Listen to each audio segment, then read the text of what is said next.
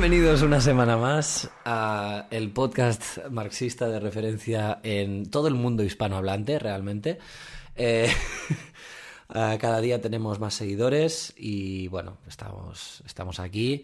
El equipo, el equipo del episodio anterior, coincidentemente, eh, no es que los grabemos eh, de seguido ni nada de eso, por supuesto. O sea... he, de, he de decir que estamos aquí retenidas como cuando Beyoncé secuestró a Sia en su desván.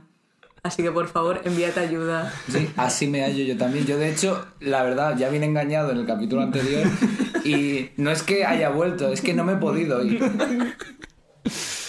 Bueno, pues lo dejamos eh, al final del, del, bueno, de la parte 2, porque es que no son capítulos, ¿eh? numerito y punto. Eh, la parte es buena, Bueno, claro, salud. aunque no tengan título, son capítulos, ¿no? O Eh, sea, entiendo uno que pone sí, uno, eh, en el sí. siguiente pone dos Sí. y en el tercero, ¿adivinas qué pone? Tres. Exacto. Eh, Vale, pues el capítulo 3 comienza así. La concepción materialista de la historia parte de las tesis de que la producción y tras ella el cambio de sus productos es la base de todo orden social, de que en todas las sociedades que desfilan por la historia la distribución de los productos y junto a ella la, división social de los hombres en clases o estamentos es determinada por lo que la sociedad produce y cómo lo produce y por el modo de cambiar eh, sus productos. Según eso, las últimas causas de todos los cambios sociales y de todas las revoluciones políticas no, no deben buscarse en las cabezas de los hombres ni en la idea de que ellos forjen de la verdad eterna ni de la eterna justicia, sino en las transformaciones operadas en el modo de producción y de cambio. Vale, esto... Sí, esto es lo típico, o sea, esta es la típica crítica marxista al idealismo. No lo digo en plan despectivo ni que sea simplista. ¡Eh, puto idealismo! sino que, sino que básicamente se refiere a la idea lógica, por así decirlo, que la manera en que produces determina la manera en cómo vives. exactly. Y esto básicamente, la manera de producir, pues deriva en maneras de... Bueno, deriva en el papel que tú ocupas en esta producción, que estos son las clases sociales. Aquí básicamente él se refiere a que los sistemas de producción no son un invento, en plan no es que, hay, que alguien haya tenido pues una idea maravillosa y lo haya construido en la tierra de una manera que no es mm, Dios con su Dios arquitecto, ¿no? Porque, porque bueno, en fin, so- solo de la COPE lo entenderán que haya puesto pues, el mundo con sus dinámicas y tal, sino que nace a través del desarrollo de la producción, las diferentes dinámicas que se dan en la sociedad. Pues sí. Pues mira, un minuto sin decir una tontería. está nada mal. eh, Enhorabuena.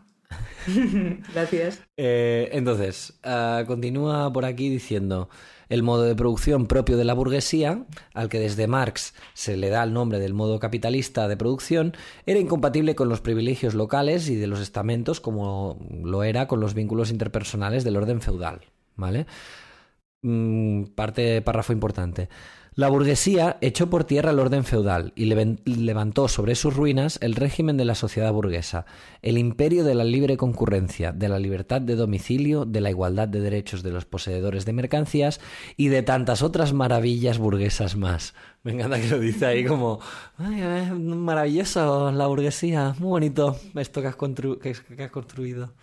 Pero en realidad lo piensa, o sea, lo piensa con respecto a lo anterior, porque ellos son firmes defensores de, De la burguesía, de- bueno, o al menos el, el capitalismo necesario Exacto, en su momento. en su momento. Ahora ya no. Ahora ya obsoleto. Ahora ya no. De hecho, él ya dice que ya en ese momento tampoco, pero. Ya, y aún no había llegado ni el imperialismo, ¿eh? Nada, nada. Se quería pasar capítulo. Eh, Esto fuera. Ya. Eh, dice, las nuevas fuerzas productivas desbordan ya la forma, la forma burguesa en que son explotadas. Y este conflicto entre las fuerzas productivas y el modo de producción no es precisamente un conflicto planteado en las cabezas de los hombres, algo así como el conflicto entre el pecado original del hombre y la justicia divina, sino que existe en la realidad, objetivamente fuera de nosotros, independientemente de la voluntad o de la actividad de los mismos hombres que lo han provocado. El socialismo moderno no es más que el reflejo del conflicto material en la mente, su proyección ideal en las cabezas, empezando por la clase que sufre directamente sus consecuencias, la clase obrera. Eh, ¿Algo a decir sobre el pecado original? Eh, primero decir que estoy muy ofendida porque el pecado original existe y es culpa de todas las mujeres. Uy, qué pena. ¿Y tiene forma de manzana roja? Pues sí. Sí, a lo... Bueno, he de, he de decir que, que en Italia, antes del siglo XIV, se usaba una, ¿Pizza? No. ¿Cómo, ¿Cómo se dice? Una, una magrana en castellano, ¿cómo Una- es? Una, una granada, granada. Sí.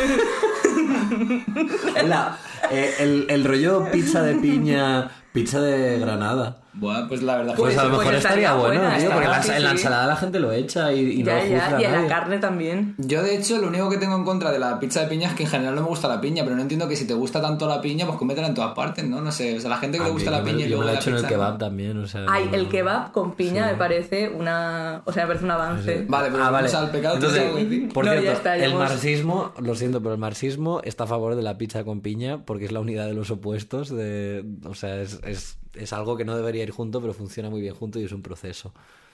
Entonces, lo siento, pero la gente que idealistamente quiere que no exista la pizza con piña cuando realmente existe, son unos ideali- idealistas y unos antimarxistas.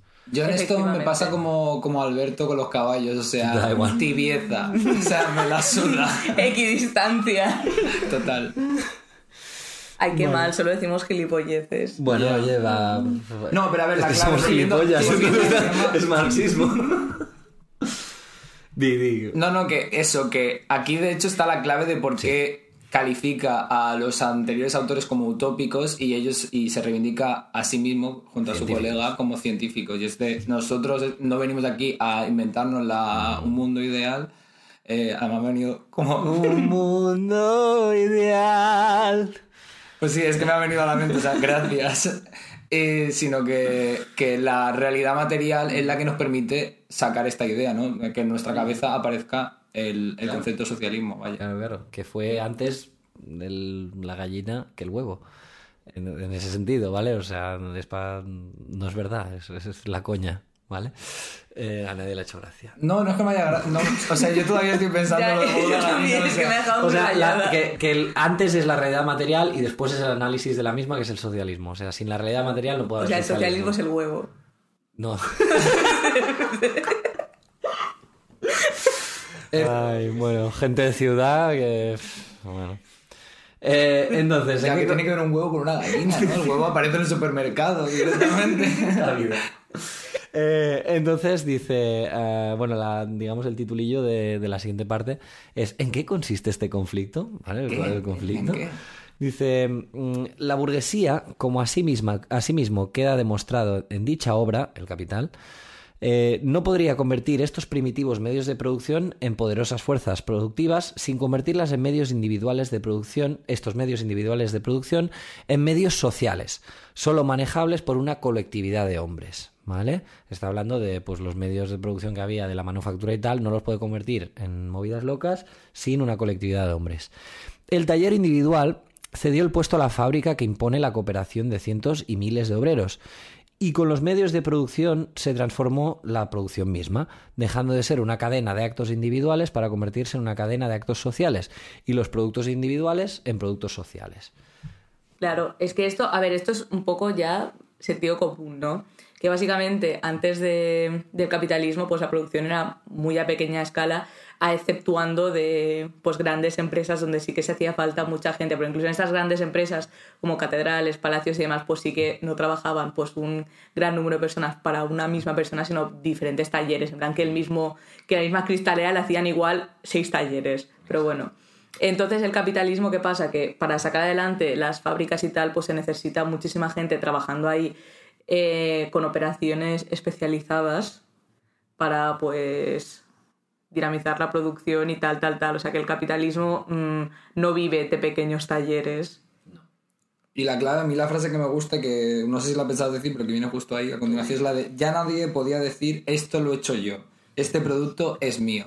Claro, porque tú fabricas en, tu, en, en la fábrica de sillas, eh, tú quizás estás haciendo patas y solo haces una pata de las cuatro que tiene la silla y entonces tú no estás haciendo una silla. O aunque Estás haga las cuatro, al Oh, final sí, solo sí. estás haciendo patas de Solo eso. estás haciendo patas. Sí, sí, de hecho, por eso ahora la sociedad está como tan obsesionada con el do it yourself. Sí, porque Nunca, es una- o sea, me ha venido como una revelación. Sí, sí, es sí. que. Sí, y no lo además habías algo- pensado, es muy de la alienación, es como todo lo que producimos todo el puto día no, no vamos a verlo nunca más, Entonces estamos ahí en nuestra casa haciendo macramé por, por- por- porque lo Que yo me- necesitamos que Yo me físicamente. siento súper realizada por haber hecho una bufanda de puntos súper fea. Y yo por eso me dedico a, a tener gallinas y mierdas así. Que también, pues eso, me- es que es eso, es que me- eh, la sensación de decir, esto lo he hecho yo, de esto lo he producido yo, eh, te da un, un- una realización que no te da el sistema capitalista. Porque básicamente todo lo que tú produces va para otro. Sí, de hecho, yo recuerdo el, día en que descubrí eh, que. Porque mi padre trabaja en una fábrica de zapatos. Y, y claro, yo hubo un día que se me encendió una bombilla y dije, papá, ¿por qué nunca nos has traído zapatos de tu fábrica? O sea, los haces, pero no, no nos regalas ni un mísero par de zapatos. Me dice, no, no, es que yo solo hago la suela. Y yo, ah, vale. O sea, resulta que es una fábrica de suelas. Y lo demás, pues ya lo mandarán a otro lugar donde ensamblarán piezas y ya en algún lugar a lo mejor tendrá algún niño la suerte de tener un padre que, que ve el proceso final del zapato. Os regalan tres suelas.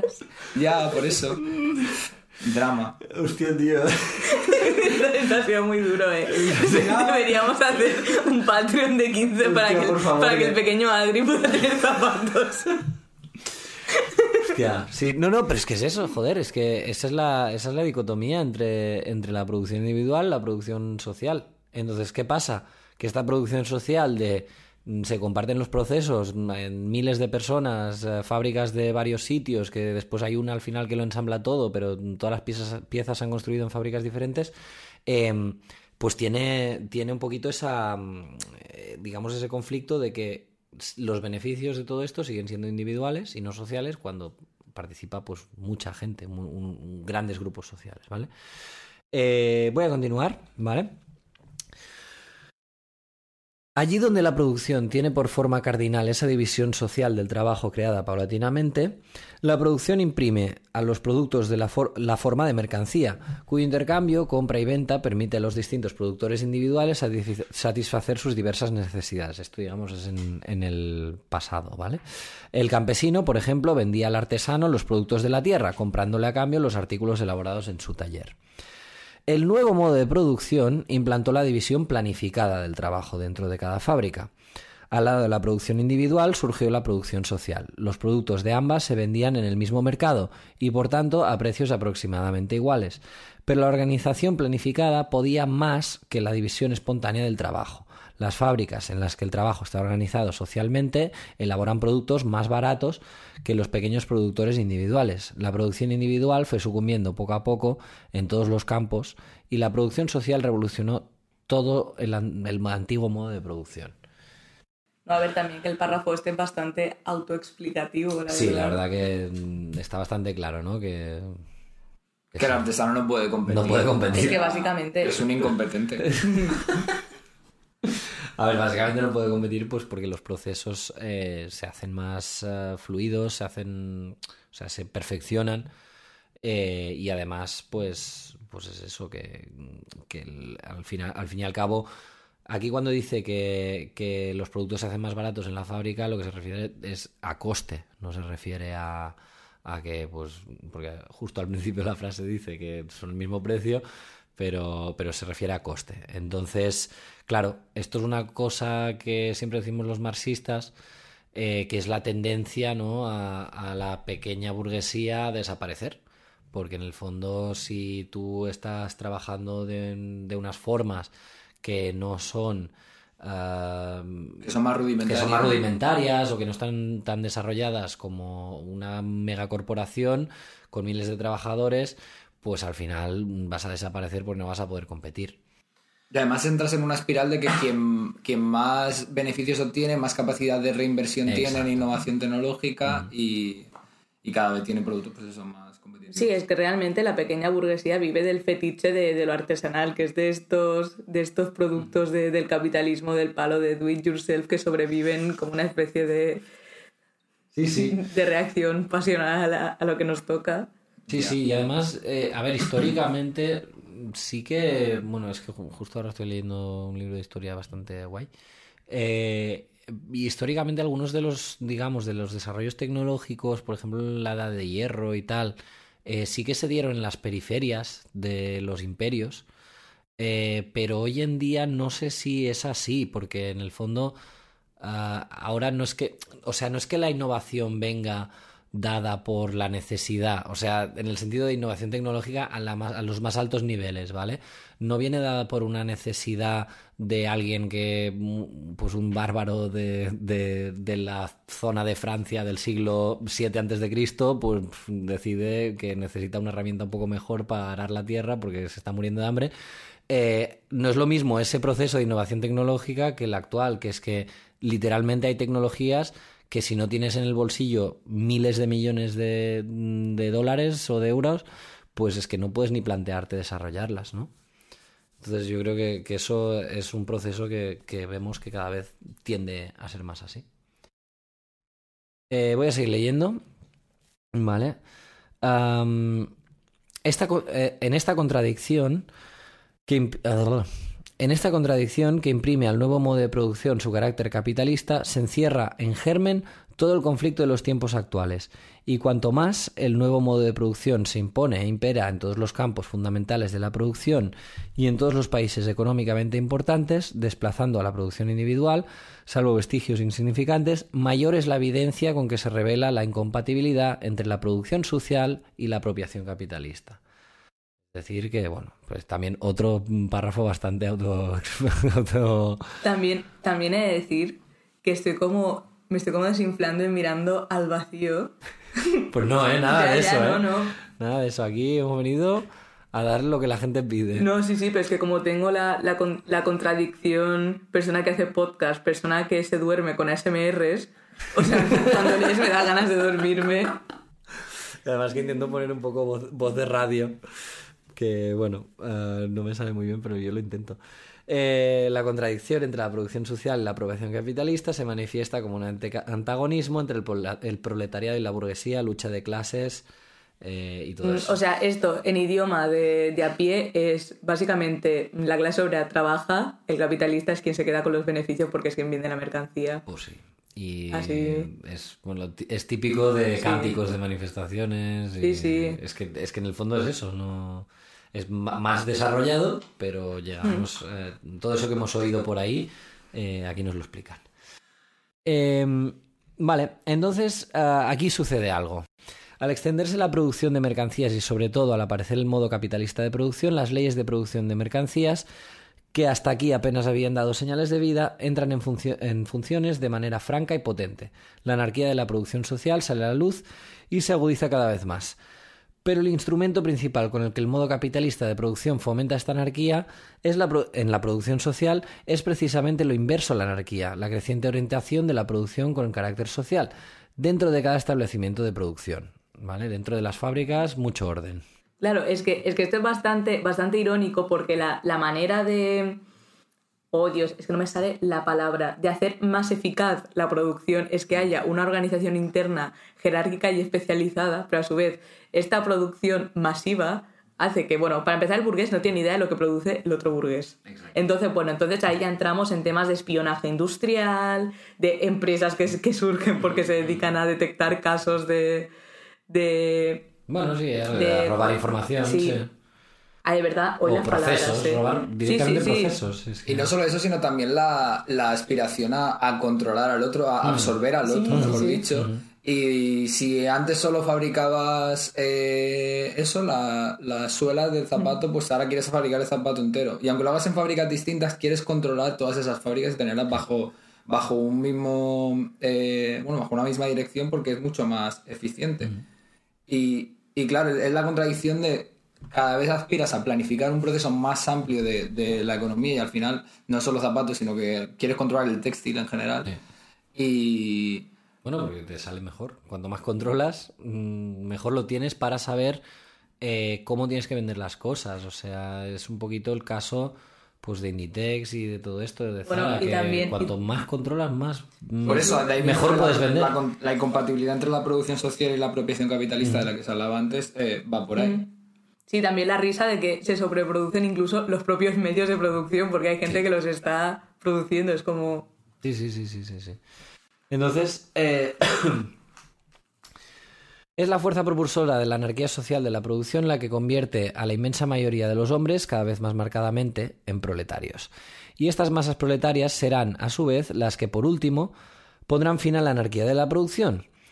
Es la fuerza propulsora de la anarquía social de la producción la que convierte la capacidad infinita de perfeccionamiento de las máquinas de la gran industria en un precepto imperativo que obliga a todo capitalista industrial a mejorar continuamente su maquinaria, so pena de perecer. O sea que si no mejoras continuamente, palmas. Ahí me parece, o sea, para mí esto fue una de las cosas más reveladoras de este texto, la idea de que el burgués no es malo, no es una mala persona. O sea, es verdad que nos cae mal. Nos cae mal sobre todo si eres proletario, pues viendo te puede caer. O sea, la que tengas un poco de instinto de tal, le tienes como mínimo tirria y dices, hijo, hijo puta. Pero eh, no es que sea malo, es que él simplemente hace lo que tiene que hacer para sobrevivir como clase. Y es que o cada vez eh, Explota más y mejora más las máquinas para, para que así explotar más. No, no, sobre todo la idea de que eh, al, al, invertir en innovaciones técnicas, inevitablemente necesitan menos mano de obra. Sí, sí, inevitablemente está condenando al paro, al, al eso, a, a, antiguos trabajadores suyos. Pero no lo hace porque sea mala persona, lo hace porque es que si no, él sobrevive. acabará siendo un proletario y eso es lo último que quiere. Porque, porque te Sabe está, lo que hay. Porque te está viendo a ti. En realidad sí, es mala persona. O sea, quiero decir, porque te está viendo a ti y no quiere ser como tú, porque hueles mal. y no tiene zapatos, solo suelas. zapatos, solo suelas atadas con un cordón. Claro, él sí que sabe lo que es tener zapatos y regalárselo a sus hijos. Eh, dice. Eh, lo que tú decías, pero mejorar la maquinaria equivale a hacer superflua una masa de trabajo humano. Y así como la implantación y el aumento cuan- cuantitativo de la maquinaria trajeron consigo el desplazamiento de millones de obreros manuales por un número reducido de obreros mecánicos, su perfeccionamiento determina la eliminación de un número cada vez mayor de obreros de las máquinas. Y en última instancia, la creación de una masa de obreros disponibles que sobrepuja la necesidad media de la ocupación del capital, de un verdadero ejército industrial de reserva, subrayado, subrayado, subrayado, eh, un ejército de trabajadores disponibles para todos los tiempos en que la industria trabaja a todo vapor y que luego, en las crisis que sobrevienen necesariamente después de estos periodos, se ve lanzado a la calle. Entonces, la planta es suya sobre el ejército industrial de reserva. ¿Qué es eso? A ver, si, si quieres lo desarrollo yo. Bueno, que sí que, a ver, que el ejército No, sí. Sí, lo típico, pues que eh, gracias a que existe una cantidad perpetua siempre en el capitalismo de, de más o menos, pero siempre existe un porcentaje de la, de la clase trabajadora que está en el paro. Y ese porcentaje de parados permite eh, eh, presionar a la baja los salarios y las condiciones de trabajo en general de los que sí que están trabajando, porque siempre tienes la amenaza de, de unirte tú a las filas de, y, aunque se hayan con- sí. conseguido conquistas como eso, como las prestaciones de desempleo, cada reforma laboral las la empeora. va recortando, sí, sí. Exacto. No, y además eso, aquí es lo que dice, ¿no? Que, que al ir desarrollándose, digamos, el- las máquinas y cada vez se necesitan menos obreros para, para la misma producción o una producción similar, eh, pues, pues cada vez va a haber más gente en paro, ¿no? De, para producir las mismas cosas.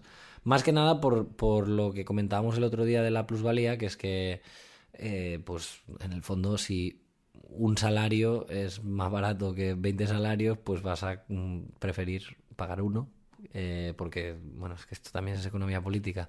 eh, que lo que imprime, o sea, lo que realmente da valor a un objeto es el trabajo humano. Mm, Si todo un proceso no participa ningún humano en ningún momento, eso no ha aumentado de valor. Eh, es una cosa de economía política que, bueno, ya hablaremos en su día. Eh, pero bueno, que, que es eso, que tiene una, una doble función también el ejército industrial de reserva o el, digamos la masa de parados, que es por una parte eh, permite reducir los salarios o, meter presión, digamos, al, resto de trabajadores que sí que tienen empleo y por otra parte, pues que es una, una consecuencia lógica del desarrollo de la industria.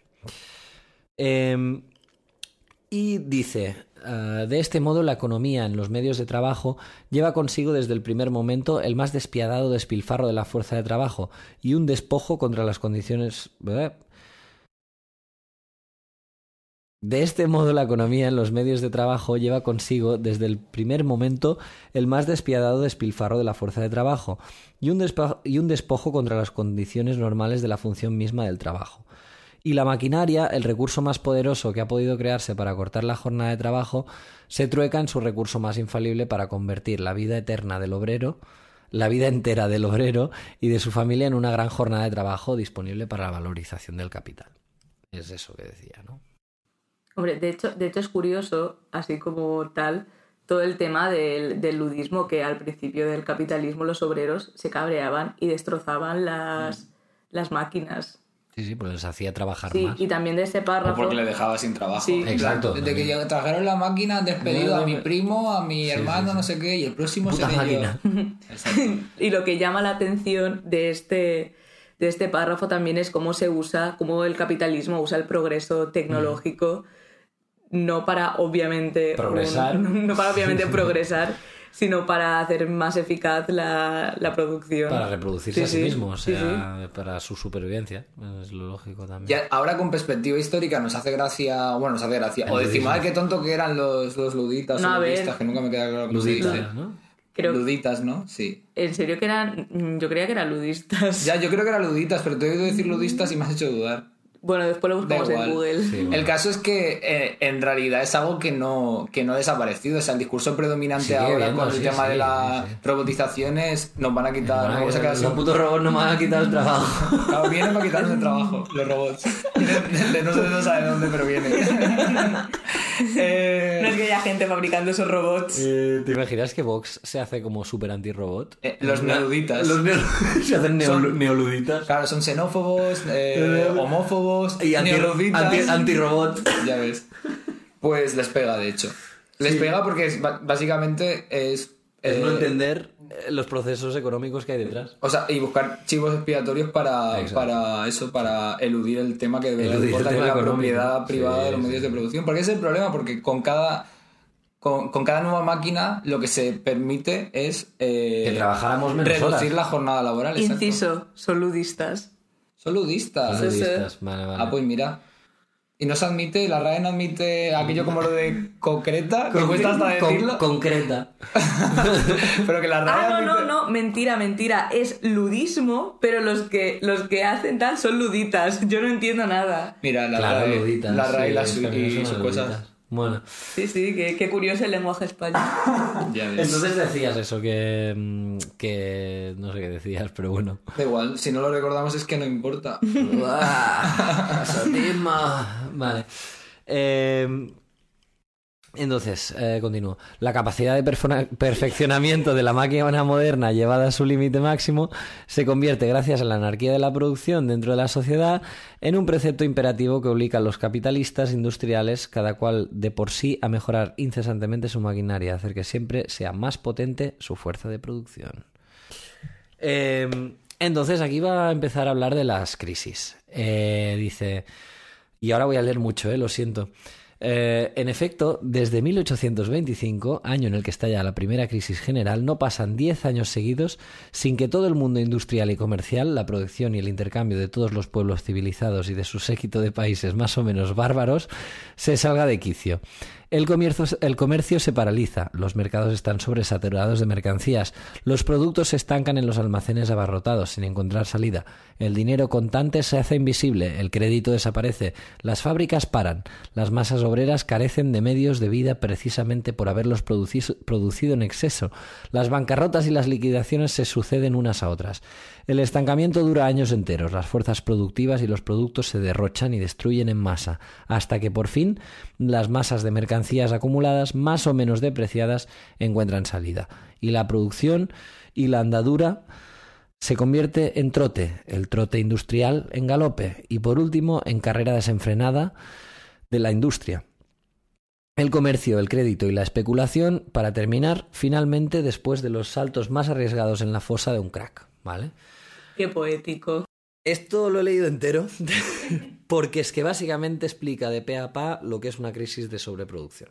Sí, eh, es que resume lo que, lo que hemos dicho antes. Y claro, para también librarse de esas crisis, entre comillas, o sea, uso la palabra librarse porque estoy aquí un poco ya mm, más en el mundo espiritual que en el material. El mundo metafísico. en el mundo metafísico, ahí con mis ideas absolutas. y, y nada, pues que básicamente también tienen sus, sus estrategias, en plan cerrar plantas, cerrar fábricas, expansión de mercados, tal, para... O sea que el propio capitalismo también tiene un propio papel activo en superar esto, porque... A ver, claro, eso es lo que hace que las crisis no, se- no Sí, ocurran sí. cada mes. Para que las crisis no Básicamente. ocurran cada mes, lo que haces es todo el rato buscar nuevos mercados. Lo que pasa es que todo eso tiene un tope y el tope son los 10 años aproximadamente de los que habla Engels. Y es curioso porque la última crisis eh, 2008. fue en 2008 y ahora en 2019 estamos hablando de tal. Sí que es verdad que los, los mercados, ¿no? Como se les suele llamar, eh, cada vez son más espabilados para conseguir Sí. postergarla un poquito, Sí, sí, sí. pero vaya, al final acaba cayendo porque lo de, lo de que estén todos poniéndose la zancadilla unos a otros no, no sale gratis. O sea, al final la, la necesidad de planificar es lo que... Sí, sí. Yo el otro, el otro día estaba. mm, de dónde lo saqué, pero estaba viendo algo y, y hablaban de un tipo de mercancía. pues, Esto en, en lenguaje económico de, digamos, de economistas capitalistas. eh, de este tipo de mercancías eh, que son. que tienen más demanda cuanto más caras son. Son un tipo de mercancías en concreto, tienen un nombre, no sé si o, o Bretol, no sé qué. Es un tipo de mercancía que es, por ejemplo, una de las maneras que en el mundo en el que estamos ahora, completamente globalizado, completamente imperializado, que ya no quedan muchos mercados por repartirse y tal, eh, es una forma que los mercados se saltan, entre comillas, las leyes, las leyes económicas eh, porque eh, se supone, ¿no? Digamos, de economía tradicional, que cuanto más caro es un producto, pues menos se va a vender. Eh, pero en cambio, pues vemos, vemos cosas como, por ejemplo, a mí me hace gracia el ejemplo de Supreme, la marca esta de, de ropa así como urbana, moderna, joven, tal. Ay, no la conozco. No, es eso rojo. Quizás que no soy suficientemente Es el logo ese. Ah, rojo el- Supreme. sí. Pues esta marca vive exclusivamente de sacar mierdas completamente hipercaras, eh, pero que, bueno, ponen la marca y hacen tiradas limitadas siempre. Sí, pero está igual que el mercado artístico. Justo Claro. lo estaba pensando. Es que es un sí, poco eso, son ese tipo de mercancías que mm, como ya no da para el mercado, para mercancías normales que sean muy baratas y, y porque todo, el- todo, todo el mundo, o al menos está, produ- digamos, hay, hay millones de, de personas trabajando en producir camisetas baratas, pues entonces haces una camiseta barata pero le pones un precio muy caro y se vende más que una camiseta barata. Aún así, el, el capitalismo siempre encuentra nuevas maneras Sí. de, de, o sea, de mercantilizar algo que Todo, hasta entonces no estaba todo, mercantilizado, sí, sí, porque yo que sé, los vientres de alquiler es algo súper reciente, más o menos. Bueno, quizás de otra manera operaba este fenómeno, pero una cosa así más rudimentaria y marginal, pero...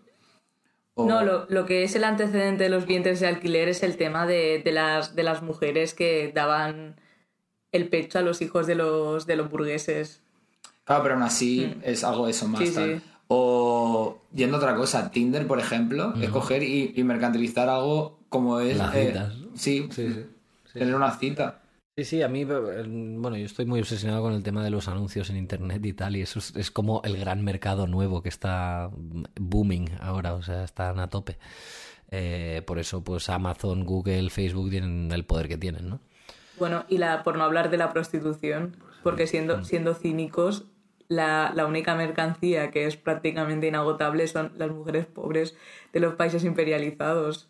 Sí, sí, sí, es Porque triste, además, pero sí, sí, porque además tienen índices de natalidad bastante altos. Vamos a seguir. Eh, de una parte, el modo capitalista de producción revela, pues, eh, su propia incapacidad para seguir rigiendo sus fuerzas productivas. De otra parte, esas fuerzas productivas acucian con intensidad cada vez mayor a que se elimine la contradicción a las que ah, a que se las redima de su condición de capital, a que se reconozca, de hecho, su carácter de fuerzas productivas sociales. Es decir, Mm, si el modo de producción capitalista nos lleva a crisis constantemente y son parte del funcionamiento natural del capitalismo, eh, el capitalismo nos está intentando decir algo. Es que mm, esta- todas estas fuerzas de producción tienen que ser sociales. Sí, no sé exactamente cómo era la frase, pero de cuando has leído el super párrafo este antes, había una cosa de la clase trabajadora, eh, no dice eso, pero algo así como está en la miseria precisamente porque ha producido demasiado, algo así ponía. Sí, sí, Eh, Y, y a mí lo que me gusta de todo esto es que al final la revolución socialista no aparece como la necesidad del bien de la misma manera que el burgués no es malo y punto. Sí, o sea, no es una, no la dicotomía de bien y mal, por- sino que es una necesidad histórica por ya por eficiencia. Incluso ahora con, y eso Engels no lo sabía, pero incluso ahora con el tema de la emergencia climática y todo esto, es que es, Que una cuestión de, más eficiente. de necesidad histórica. Sí, sí, sí, simplemente. Hombre, es que lo de socialismo o barbarie. Venceremos. Sinceremos. Eh, dice, aquí va, em- va a empezar a hablar un poquito de, los monopolios y tal, ¿vale? Eh, algunos de estos medios de producción y de comunicación son ya de por sí tan gigantescos que excluyen, como ocurre con los ferrocarriles, toda otra forma de explotación capitalista. Al llegar a una determinada fase de desarrollo ya no basta tampoco esta forma. Los grandes productores nacionales de una rama industrial se unen para formar un trust, lo que hoy, hoy es un monopolio, ¿vale? Eh, una agrupación encaminada a regular la producción, eh, esto. Bueno, más que un monopolio, de hecho también pone como ejemplo los monopolios, pero no me acuerdo la verdad, pero creo que la diferencia es que el, el trust este no es un monopolio No, no, tal sí. cual, sino un acuerdo entre diferentes empresas del mismo sector. Decir, vamos a producir tanto este año porque creemos que vamos a vender esto. Que de hecho, por ejemplo, en Chile, eh, cuando estallaron todas las protestas estas de... Bueno, que, que la verdad es que no sé cómo está el Mm. Sí, sí, tema, imagino- ahí, creo que ahí. continúa. Sí, sí, sí. O sea, saludos a la audiencia de Chile si, si es que la Oye, tenemos. Chile, Chile resiste. Eh, Ya perdona hemos que quedado no- súper ignorantes. Ya no, no, pero es verdad que al final, eh, sinceramente, estamos en un momento en el que está estallando la revuelta Mm. en todas partes. La última es Bolivia y ahora Bolivia está eclipsando un poco otros lugares, ¿no? Porque al final no. Sí, bueno, y en Colombia, en Colombia hoy o en Colombia es más nuevo todavía. poco, sí, por eso sí. es que al final el telediario dura lo que dura, no cabe todo. O sea que. Eh, ¿Qué iba a decir? Ah, vale, que una de las cosas eh, en Chile, bueno, en Chile al final el problema era estructural, era todo el sistema que es, es, es una estafa, porque, o sea, el, liberal- el neoliberalismo mearse en la cara de la gente directamente, es estafar a la peña. Eh, y una de las estafas era que las mm, dos, tres marcas de papel higiénico de, de allí se habían puesto de acuerdo y eso se destapó, eso se ha destapado este año, se ha sido una gotita más dentro de toda la gran estafa, no solo de que les subiesen 30 centavos Sí, o lo sí, que fuera. del- del metro, me se habían puesto de acuerdo, rollo, en el 91 para poner un precio mínimo al papel higiénico y, Y, era no rollo de... de ahí, sí. Claro, y, y- y eso se, se destapó este año y fue como eh, otra más, o sea, ah, vale, y que la- el Estado multó a esas empresas al destaparse y le multó con algo que es así como algo así como que ellos den 10 euros a cada chileno, ¿no? La multa que han, dado al- al Estado. 10 euros por haber estado eh, estafando a los chilenos 20 durante años, sí, 30 30 años. o sea, sí, sí, sí. Eh, no sé por qué estaba contando esto. Ah, por lo de los trucos. De pues los eso. trus.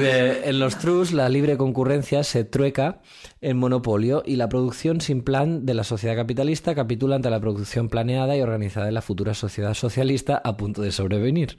Eh, claro está que por el momento en, prove- en provecho y beneficio de los capitalistas. Es decir, hay este control de precios, este tal, este control de cuánto vamos a producir este año, no sé qué, entre las mismas empresas de un sector, pero no por beneficio de la sociedad, o sea, no lo hacen por, por amor a nosotros, lo hacen por amor a la pasta, gansa. Eh, y para Pero evitar eso- estas no, crisis de expresión desde los sobreproducción. 80 y mira que, que, que soy del 95. El que- Lo de pasta ganso. Pasta gansa. Eh, Claro, Pasta ahora gansa. lo moderno es lo de fucking money, man. Fucking money, man. En plan, la Rosalía. eh, bueno, No sé si Rosalía, oyente del programa. Claro, ey. Va a pagar 15 euros para él. Saludos a toda nuestra audiencia de Sant Esteve Sosrubiras. Exacto, exacto, pu- pueblo bonito. Eh, entonces dice, a la par que las crisis revelan la incapacidad de la burguesía para seguir rigiendo las fuerzas productivas modernas, la transformación de las grandes empresas de producción y transporte en sociedades auto- anónimas, trusts y en propiedad del Estado demuestra que la burguesía no es ya indispensable para el desempeño de estas funciones. Hoy las funciones sociales del capitalista corren todas a cargo de empleados a sueldo. Y bienvenidos al día de hoy. Sí, es que básicamente llega, llega un punto eh. en el que sí, en el que se ha jerarquizado tanto como toda la estructura capitalista en sectores especializados que incluso el burgués ha podido delegar tareas de gestión a personas especializadas. Entonces, claro, él ya llega a un punto en que vive de las rentas. Sí, sí. Es que literalmente es la nada, es el propietario, porque dices, mira, el 19 aún pues había alguno que era como, pues sí, yo ahí con mis 100 trabajadores, todos no sé qué, tomo decisiones, tal. Se Pero es que- paseaba por la Sí, sí, se fábrica. paseaba, pero siendo... ¿Quién conoce a su jefe? Nadie. Nadie. Mira, el único que tiene ese detalle es Juan Roch. No lo digo porque sea valenciano, saludos a este, al, a Alberto, sino, Alberto, cabrón. sino porque sí que tiene fama de que, de que aparece de tan... O sea, que cada día Juan Roch pasa eh, por algún Mercadona de España. Bonito. España y Portugal, he cambiado de mercado ahora. Vale, estamos en contra de los Juan Roig del mundo, ¿vale? Ya, Eh, a pesar de que aunque se pase por, aunque se, aunque se pase por las fábricas y sea Patreon, eh, a ver, Mercadona. eh, no tendría por qué hacerlo. O sea, Mercadona funcionaría igualmente sin él. Eso es lo que viene un poco a decir Engels, que mm, se pase o no por, la- por los Mercadonas, mm, los Mercadonas van a funcionar igual. tú No se tienes la pasa por capacidad... aburrimiento. Sí, bueno, sí. sea, A ver, viniendo del contenido político, aquí lo fuerte que dices, oh Dios mío, es verdad, super woke, mm, Todo el mundo está mind blowing, es que mm, literalmente la mayoría del mundo, como el capitalismo se ha convertido en imperialismo y se ha extendido pues a- por todo el mundo, todo el mundo está proletarizado y todo el mundo es capaz de producir sin una orden directa de su jefe. Entonces esto pues te da la idea de que bueno, que igual no son necesarios. Mm, Igual están entorpeciendo Igual el están desarrollo de la fuerza productiva. chupando el bote y explotándonos y con gente en el paro porque sí. Quizá, maybes. sí, sí, sí, para sí. Eh, la relación capitalista, lejos, de abolirse con estas medidas, se agudiza. Llega al extremo, a la cúspide. Más, al llegar a la cúspide, se derrumba. La propiedad del Estado sobre las fuerzas productivas no es solución del conflicto, pero alberga ya en su seno el medio formal, el resolte, resolte para llegar a la solución. Es decir, que nacionalizándolo todo, no se arregla el tema, porque el Estado es un Estado burgués, no por nada. A mí me parece que es también otra de las grandes aportaciones del texto, porque es, es bastante común en, en la izquierda así más ecléctica, eh, izquierda no, no marxista, como tener esta idea vaga de sí, nacionalizar es Bien. bien. es bien porque como la derecha privatiza, pues nacionalizar Pues es, es bien. bien. Y no sé, en la historia de España, vale, me lo voy a inventar porque no tengo datos, pero me atrevo a decir que el momento con más empresas públicas de la historia de España es el franquismo. Y creo que a la izquierda no le gusta. No nos gusta eso. Ya no. Le tenemos tirria a Franco. Exacto, un poquito. Pues yo no. Silencio embarazoso. Ya, ya. Vaya. Infiltrada de Vox. Si es que el anime tenía que ser malo para, para la cabeza. Eh, vale, em, entonces... em, déjame ver qué tengo por aquí. Vale. Bueno, porque a Eh, ver, pero vamos a explicar esto, ¿no? Pensaba que lo ibas a decir. O sea, que de aquí de lo que se trata es de poner los medios de producción o sea, en manos de la clase En manos de la trabajadora. clase trabajadora organizada como Y con capacidad tal. de gestión de la producción. exacto. Porque si simplemente es propiedad del Estado, pero el Estado no es democrático y no está controlado por los trabajadores, pues. Sí, sí. Y un Estado representativo de democracia burguesa no puede ser representativo, o sea, no puede, mm, no puede ser un Estado proletario en, esta, en este tipo de, mm, de sistema. O Sí, sea, creo que- no, creo que perdón, los trabajadores estoy de ya un poco retrasado a estas horas de la noche. Creo que a los trabajadores de correo no, no les preguntan, oye, ¿tú qué quieres? ¿Qué tal? ¿Quieres que te parece bien el cambio este del logo que, Sí, que hubo bonito. hace poco? Que parece ser que yo qué sé, que hubo polémica, en plan, ah, se han gastado una pasta en cambiar el logo, tal. Ya, es que son, son esas cosas. Cambiaron el logo, pero que por cierto sigue siendo la trompeta esa, no sé, os habéis fijado que es una trompeta. Claro, es la, es la trompeta del cartero, ¿no? Claro, de que aparece en la plaza del pueblo, ahí en San Jaume, y dice, ¡Santo saber! ¡Cada colado tiene una carta! Eh, con la No, está Hombre, pero si es en la plaza San Jaume, pues será pagada, ¿no? La carta. Hay una carta para ti. Entonces, eh, yo no sabía que íbamos a llegar tan lejos y ya no tengo subrayado aquí. Eh, eh, entonces, no sé si tú, eh, Adri, tienes algo más preparado aquí. Bueno, igualmente. ¿Por qué página vas tú? Bueno, claro. A ver, dime, dime algo así. Dame- A pesar de sus intentos por salvar ese final del capítulo, nuestros protagonistas se encontraron en una situación muy complicada. No se habían preparado bien la última parte de ese libro que querían transmitir. Así que yo, vuestro narrador, he decidido cortarlo. Las buenas noticias es que tendréis otro capítulo más del socialismo utópico y el científico. Las malas es que no lo tendréis hasta después de Navidad. Pero ahora que se acercan estas fechas tan señaladas, os voy a pedir un favor. No nos lo tengáis en cuenta. Si queréis podéis aprovechar estos días de vacaciones para repasar los capítulos anteriores. Y si hay suerte, caerá alguno de actualidad. Así que ya sabéis, estas fechas tan señaladas, pedidle a Santa Claus comunismo.